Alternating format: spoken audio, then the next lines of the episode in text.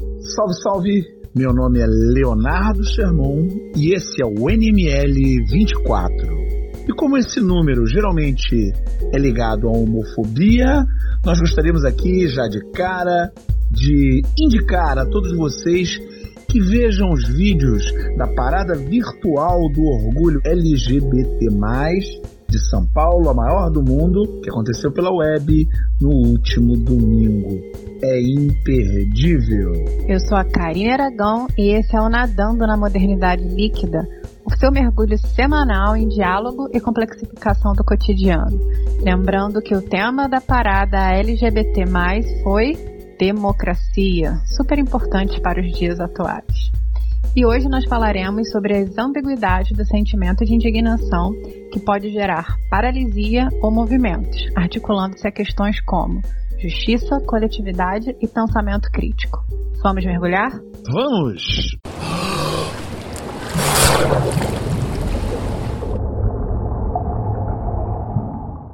Leonardo Germão de Sá. Dentre os mais variados e múltiplos exercícios que se pode fazer em sessões de terapia, temos aqueles em que somos levados a escrever sobre quais são os sentimentos que nos colocam em inércia e quais são aqueles que nos impulsionam. A partir daí, tentamos compreender um pouquinho como lidamos com as tantas sensações que nos habitam. Em tempos em que o mundo nos parece uma sinfonia desconcertada e desconcertante, vale a pena refletirmos sobre como lidamos com a indignação diante dessa desafinada composição musical. Afinal, como você vê essa história? A indignação é movimento ou paralisia? Todo mundo muito indignado o tempo todo, inclusive fazendo protestos, todos eles motivados por alguma indignação. É um sentimento que é muito comum a todos nós hoje. A gente percebe muitas vezes e também é incentivado muitas vezes a essa indignação, mesmo que a gente não esteja indignado por nós mesmos, a gente acompanha o debate público e muitas vezes o debate público é montado diante do objetivo de fazer com que a gente sinta indignação de alguma maneira. Basta ver esses programas de reportagem Mundo Cão que existem na televisão hoje em dia, geralmente ali no finalzinho da tarde, início da noite, são programas que têm a visão de que é necessário sentir a indignação diante dos problemas de segurança pública que afetam aos cidadãos de bem. A indignação é esse sentimento que nós estamos aí sendo levados a pensar e a sentir o tempo todo, esse sentimento negativo. É um sentimento ligado ao nosso desconforto, a visão de que falta alguma coisa. E no caso da indignação, é um sentimento muito interessante porque ele está ligado à visão de justiça que a gente acredita, que a gente defende, que a gente tenta fazer valer. Só que ela não é apenas uma visão de que existe uma injustiça e que nós temos que lutar pela reparação ou pela volta da justiça de alguma maneira. A indignação é um sentimento muito interessante porque ele provém de uma exigência mútua. A exigência de que existe algo que eu faço, faço bem, e que o outro não faz. E por isso ele está atrapalhando o surgimento da justiça no mundo. Então eu desaprovo uma ação que fere um bem moral que eu tenho, que eu preservo e que é fundamental para a sociedade. É um valor que eu penso que tenho e que eu quero e exijo que os outros tenham. Tem sempre uma vinculação moral importante na indignação. Os indignados que a gente vê na internet se sentem donos de algum valor moral e esse valor moral os faz ficarem acima das demais pessoas. E por isso eles passam a ter a legitimidade de apontar os erros das outras pessoas.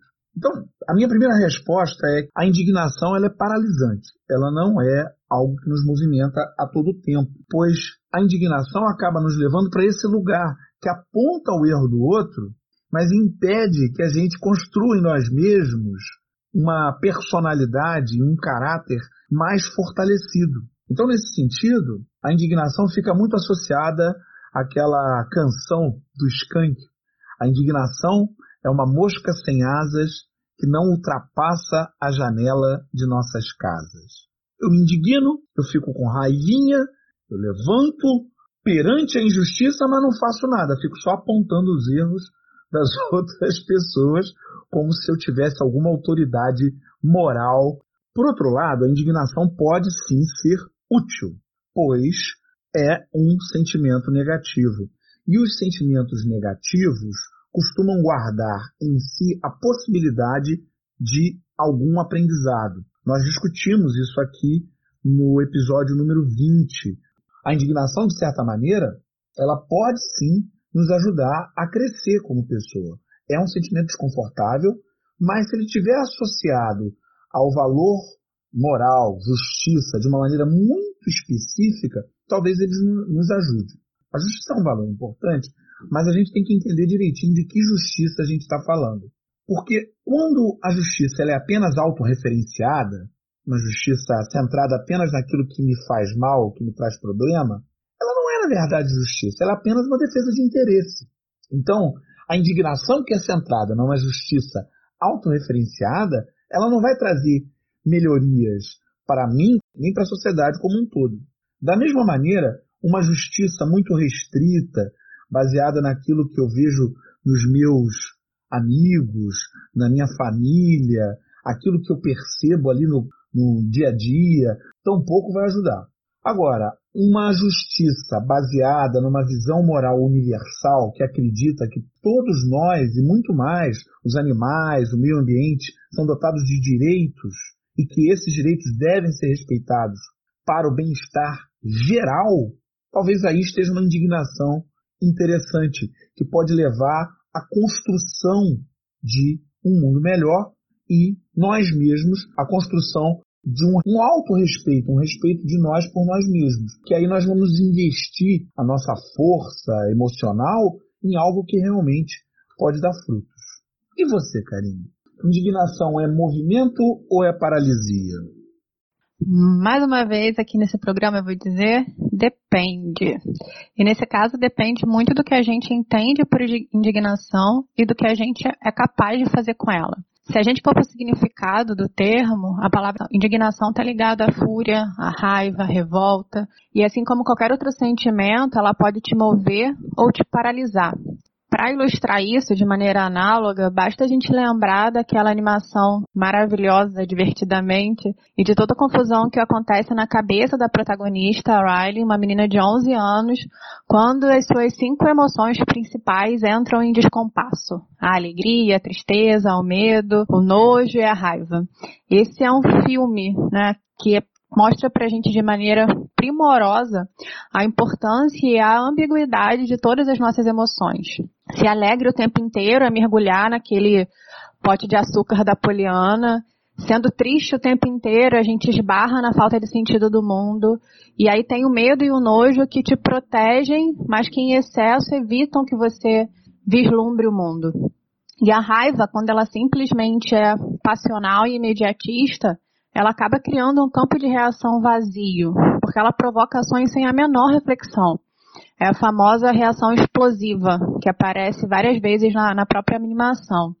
Ou ainda essa raiva passional pode costurar uma camisa de força, que limita muito os nossos movimentos que acaba prendendo a gente no movimento totalmente restrito, em que a gente se balança de um lado para o outro, mas acaba não se movimentando de verdade, né? A gente acaba não saindo do lugar.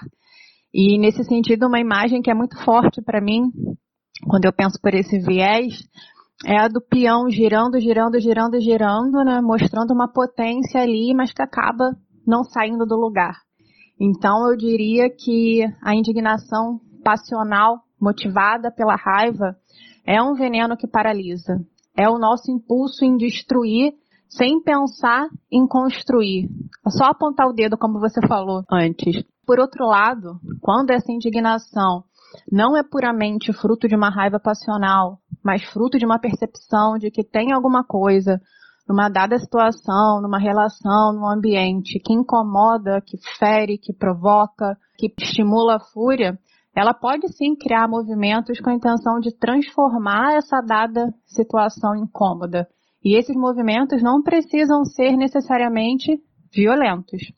É importante que a gente desfaça essa ideia de que se indignar é agir com violência, porque de forma alguma existe essa relação direta estabelecida.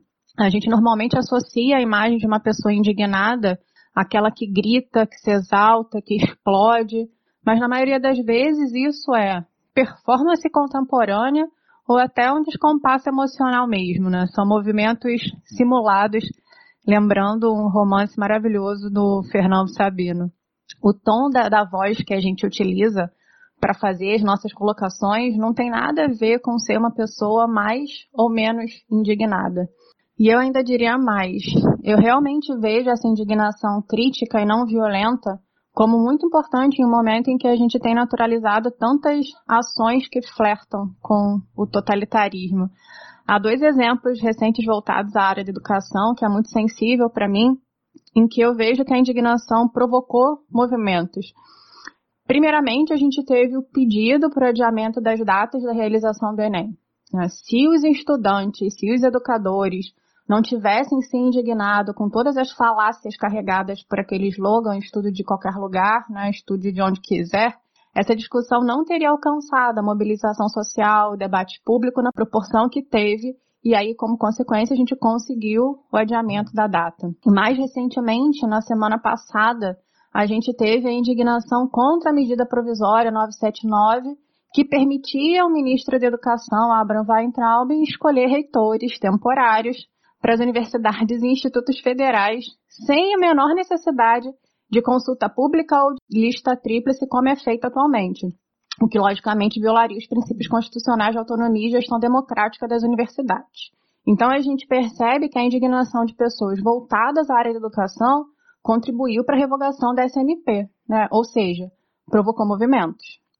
Você estava falando que a indignação provém de algo que fere a pessoa, mas que a forma que essa indignação vai encontrar para sua expressão, ela não precisa ser violenta, ela pode ser uma forma que seja mais republicana, mais democrática, urbana e por aí vai.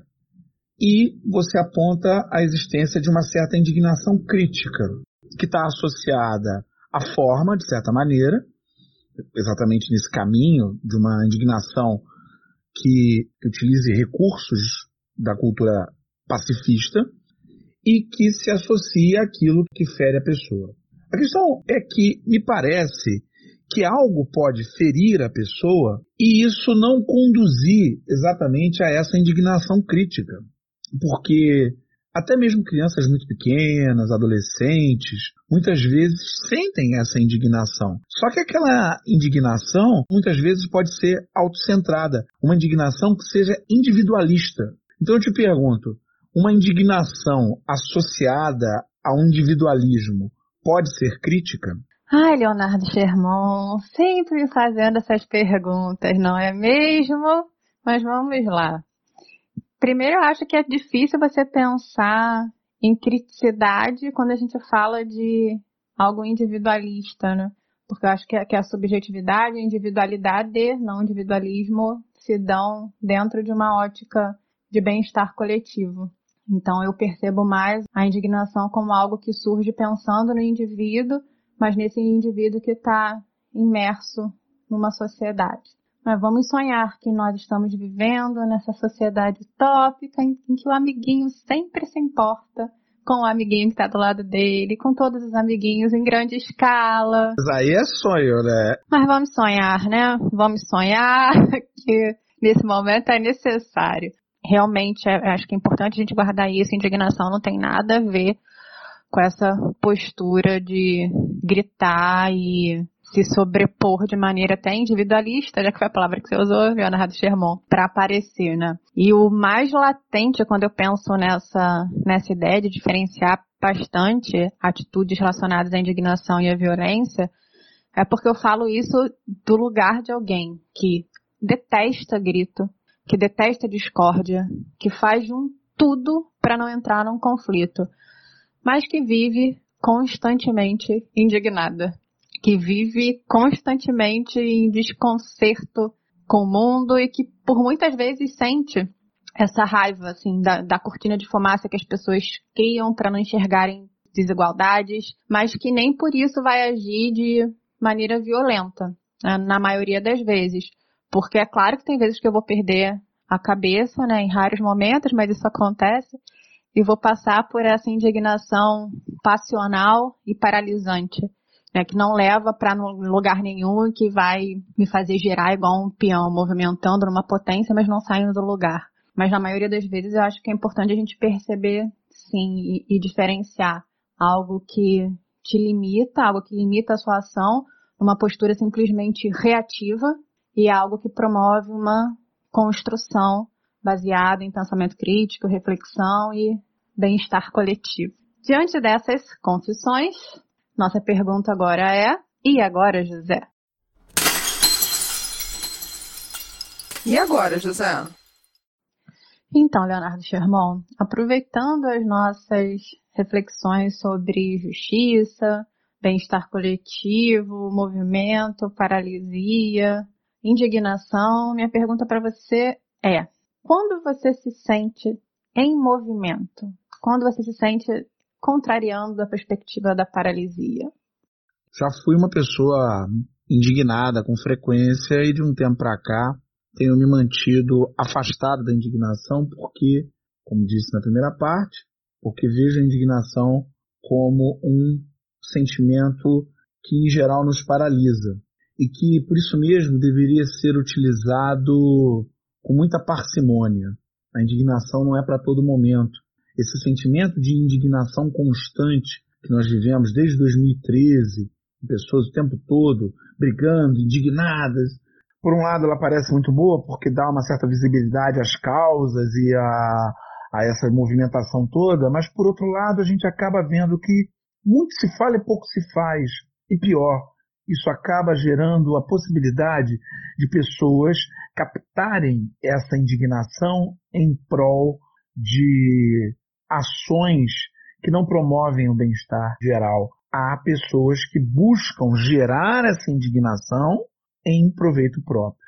É o que acontece, por exemplo, na internet, hoje, principalmente no Twitter, com grupos que sobem hashtags ou promovem ideias que servem única e exclusivamente para gerar indignação nas pessoas e assim aumentar a visibilidade das suas ideias. No melhor estilo, falem mal, mas falem de mim. É só o que explica algumas ações que são levadas à frente por figuras públicas, logo depois a mesma figura diz: não era bem assim, não era isso que eu estava falando, eu não queria exatamente isso, não foi por aí. Então, a indignação, para começar, tem que ser domada.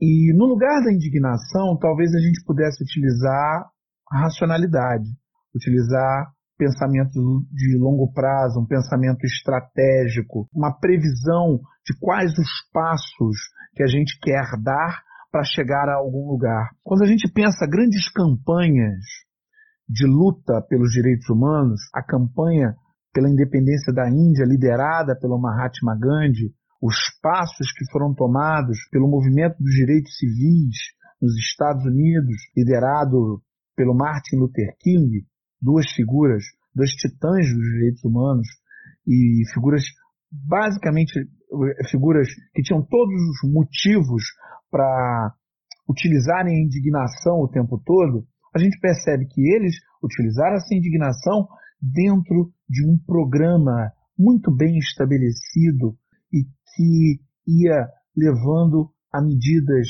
importantes, mas pensadas previamente. Quando a gente vê a marcha do sal, os ingleses determinaram que o sal deveria ser comprado apenas das companhias inglesas.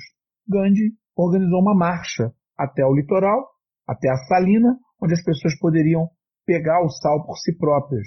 É claro, foi preso, um monte de gente foi preso e tudo mais, mas aquilo tinha uma, um sentido, aquilo tinha uma visão, aquilo tinha um caminho. Da mesma maneira, no movimento pelos direitos civis, os sit-ins, que eram propostas muito bem montadas em que grupos de negros se sentavam em locais nos Estados Unidos, restaurantes, lanchonetes, que eram reservados apenas a pessoas brancas. Aquilo era pensado, aquilo era analisado, a ideia era mostrar, através de um pensamento muito bem estruturado, num planejamento muito bem feito, que aquela política segregacionista que existia em muitos estados dos Estados Unidos era um absurdo completo e que num mundo e num país como os Estados Unidos, que era um dos principais signatários da ONU e dos direitos humanos, aquilo não poderia existir. Eu vejo que a indignação gera movimento quando ela está ligada a valores universais, a uma justiça que não está autorreferenciada, mas que está ligada a muitas pessoas, ao bem-estar da sociedade como um todo. E, em segundo lugar, quando essa indignação, em vez de levar a uma raiva descontrolada, leva a um planejamento muito sério. Passos serão dados e avaliados conforme esse caminho vai sendo trilhado em prol de um objetivo concreto que possa ser atingido. E assim, evitando que a indignação permita a cooptação por parte de grupos mal intencionados. E você, Karine, quando você percebe que está em movimento? Enquanto você falava, eu fiquei aqui pensando sobre o como realmente a indignação é algo ambíguo, né? Porque ela pode estar naquela ideia, como se levantou, no simplesmente ser do contra, que é algo que hoje assim é totalmente latente. Parece que ser do contra é um modismo e completamente tóxico e incentiva muito uma postura tendenciosa hoje nossa como sociedade que é estar tá mais preocupado em reagir do que em construir. Então, não sei, quando você falava eu pensava isso. E também pensei naquela quando você fala, né, da nossos ouvintes não estão vendo, mas você está falando e está gesticulando. E aí, é, quando você fala dessa indignação, né, de vem um grupo, vamos lutar, o quanto isso é ambíguo também, porque se for por uma causa nobre coletiva, de fins coletivos, né, que pensa a humanidade, isso seria algo bom. No entanto, a gente vê hoje que essa sensação de pertencimento às vezes tem levado a gente para algo ruim também, né? Se, se a gente olhar para certos ideais e fala assim, tem certos grupos que estão se formando com base nisso também, né?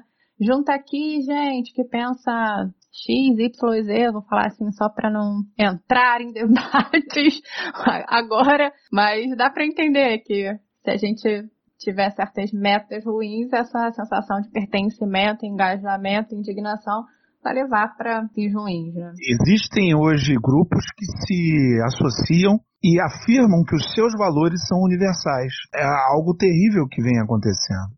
Mas a gente percebe que esses valores não são universais na medida em que esses mesmos grupos acabam trazendo, da mesma maneira, a ideia de que certas formas de viver não são corretas. Esses que seriam valores universais, eles rapidamente se tornam em valores de um determinado grupo, geralmente associados a algum tipo de preconceito. É fácil perceber que há uma retórica universalizante por parte de alguns grupos de preconceito. Mas quando eu me refiro a valores universais, eu estou falando de valores realmente universais. E para quem não sabe quais são os valores universais, é simples.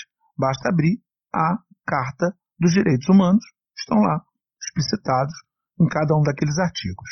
É porque tem gente que insiste em entender como valor universal o valor do seu próprio universo, né? Do universo que gira em torno do seu quartinho. Do seu umbigo. Exatamente. Sobre estar em movimento ou não, né? Eu vou para uma linha talvez mais subjetiva que me interessa bastante refletir nesse momento. E essa pergunta sobre estar paralisado estar em movimento, realmente, como vários pontos que a gente abordou hoje no programa, são muito sensíveis para mim, porque eu lembro de, de um marco importante nesse sentido. Quando lá em 2013, né, vejam que faz pouco tempo, nós ainda estamos em 2020, por mais que pareça, a gente esteja tão cansado que parece que a gente já viveu três anos em três meses mas a gente ainda está em 2020. Então, lá em 2013, teve um momento na minha vida que eu estava lendo A Paixão Segundo GH, da Clarice Lispector, minha musa inspiradora. E eu sempre digo que há muitos motivos para a literatura clariciana ser uma marca na minha vida. E esse é um deles, né? É, eu estava realmente nesse momento imersa em, em relacionamentos tóxicos, em namoro, amizade, família, uma onda total de um flit paralisante qualquer para citar Cazuza aqui, né, já que ele não aparece há um bom tempo no programa. E num belo dia, sentada no sofá de casa, lendo o GH, eu me deparei com uma reflexão da Clarice que eu acho que é bastante importante, né? Acho que é por isso que eu divido tanto ela. Quando em um momento do livro, a GH, que é a personagem principal, refletindo sobre a sua própria vida, diz o seguinte: Perdi alguma coisa que me era essencial e que já não me é mais. Não me é necessária, assim como se eu tivesse perdido uma terceira perna que até então me impossibilitava de andar, mas que fazia de mim um tripé estável. Essa terceira perna eu perdi e voltei a ser uma pessoa que nunca fui. Voltei a ter o que nunca tive, apenas as duas pernas. Sei que somente com as duas pernas é que posso caminhar. Mas a ausência inútil da terceira perna me faz falta e me assusta. Era ela que fazia de mim uma coisa encontrável por mim mesma e sem sequer precisar me procurar. Fecha aspas da maravilhosa Clarice. Nem preciso dizer que quando a gente termina essa parte, a gente tem 50 epifanias seguidas. E entre essas 50 epifanias que eu realmente tive nesse momento, uma que foi muito especial para mim foi a percepção de que eu precisava deixar naquele momento de ser um tripé, estável, imóvel, paralisada e passar a caminhar com as minhas duas pernas. E a noção de que essa caminhada estaria acontecendo, ou seja, de que eu estaria em movimento a partir daquele dia para mim, se deu exatamente na percepção de que eu estaria caminhando quando eu estivesse me procurando. Então, na hora em que a gente tem essa pergunta, assim, quando você se sente em movimento, a resposta mais assertiva para mim é: eu estou em movimento quando eu estou buscando a melhor forma de conectar a minha subjetividade às diversas alteridades existentes. Quando eu encaro a realidade, digo: ok, tá um caos, todo mundo sabe, mas o que que eu posso fazer para tornar isso daqui melhor? E isso tem muito a ver no que no ponto que é você na sua fala colocou e, insistiu na pergunta, que é se procurar dentro de uma coletividade. Então, tem muito a ver com estar conectada com o mundo. E ultimamente isso para mim tem sido muito importante, pensar o movimento como uma interrogação e não como uma pilha estável e inerte de constatações. Como que a gente faz isso na prática? Eu diria que terapia, muita terapia primeiro, né, porque é o seu encontro, é o seu encontro com o mundo. E olhar atento para conservar perto da gente as pessoas com quem a gente possa dialogar de maneira sincera, aberta, vulnerável. Porque é nesse momento em que a gente se desarma, eu diria, que a gente passa a enxergar e compreender melhor os nossos movimentos. Talvez a gente esteja tão paralisado assim por estar tão armado né, quem sabe essas subjetividades armadas realmente elas sejam paralisantes. E fora isso, né, quando a gente pode conversar com alguém de maneira aberta, de maneira sincera, de maneira é, sem reservas, eu diria, sem máscara, sem performar, é que a gente consegue vislumbrar realmente um caminho válido para seguir. Quando você não está trancado na sua própria câmara de eco, né, digamos. E enfim, dessa maneira emotiva e crente ainda da humanidade. Vamos dialogar então fora da nossa câmara de eco com as nossas mensagens na garrafa. A primeira mensagem que a gente queria agradecer é da Beth Conte, que escreveu pra gente relacionando algo que a gente pontuou sobre ser mais importante quem você é do que o que você posta, o que você faz na sua vida orgânica do que o que você faz na sua vida virtual. E aí ela colocou assim: Acredito que se cada um fizer a sua parte, as nossas ações têm um poder milagroso de ativar a potencialidade do todo. Prefiro seguir procurando fazer o bem e evitando postagens que só fazem dar volume à maldade. Muito obrigada, Beth, pela sua colocação. Um beijo para você. Recebemos uma outra mensagem muito carinhosa no Instagram da Beatriz Corbeta. Ela diz: quando tanta coisa negativa no Brasil já não choca mais, quando as pessoas não se intimidam mais em expor seu pior lado, seja defendendo o indefensável, seja sugerindo violência, discriminação em tantas frentes, vocês nos lavam a alma e educadamente fazem a corrente do bem tomar força. Que maravilha, Beatriz, que a nossa corrente do bem, você, nós e tantas outras pessoas Fique cada vez mais forte. Grande abraço. E a última mensagem de hoje é para ler um trechinho para vocês do texto do João Quintela, que escreveu inspirado nas nossas reflexões sobre o podcast relacionado à arte, em que a gente falou tanto de incompletude, e nas músicas da Dalva de Oliveira. Nós participamos de uma reflexão, Leonardo Sherman, junto com Dalva de Oliveira. Ele escreveu um texto intitulado Um Eterno Desquite, Minha Amiga Dalva e o Adeus. No finalzinho do texto, ele faz as seguintes colocações. Todos nós encaramos a despedida de maneira diferente. Alguns com angústia, outros com amor, outros com felicidade, e todos esses modos dependem das nossas amarras ao romântico e ao nostálgico daquilo que estamos pondo fim. A quantidade e intensidade cabe a nós perceber, dentro desse sistema, onde a separação é eterna e inventiva. Sendo assim, um fim para todos passa sempre pelo crivo do adeus. E eu, como interlocutor, venho clamar pela necessidade de pensarmos sobre o quanto ele é necessário para vivermos. Viver é uma revolução, e por isso sei que cada fio de humanidade que permanece após tantas partilhas, desquites, fins e renúncias é para mim como um dia de sol. Muito obrigada, João. Seu texto realmente dialoga muito com as nossas perspectivas sobre incompletude. E é bom ver a arte assim sendo criada e promovendo potencialidades.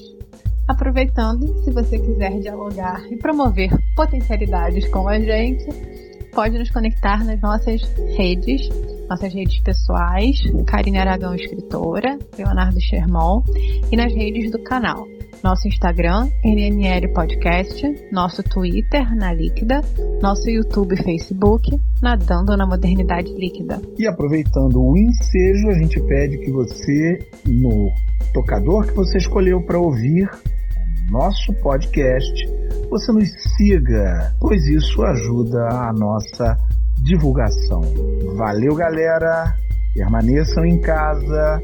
Sei que é difícil, mas continua sendo necessário achatar a curva. Até semana que vem. Um beijo, gente, e até semana que vem. Estamos muito blogueirinhos.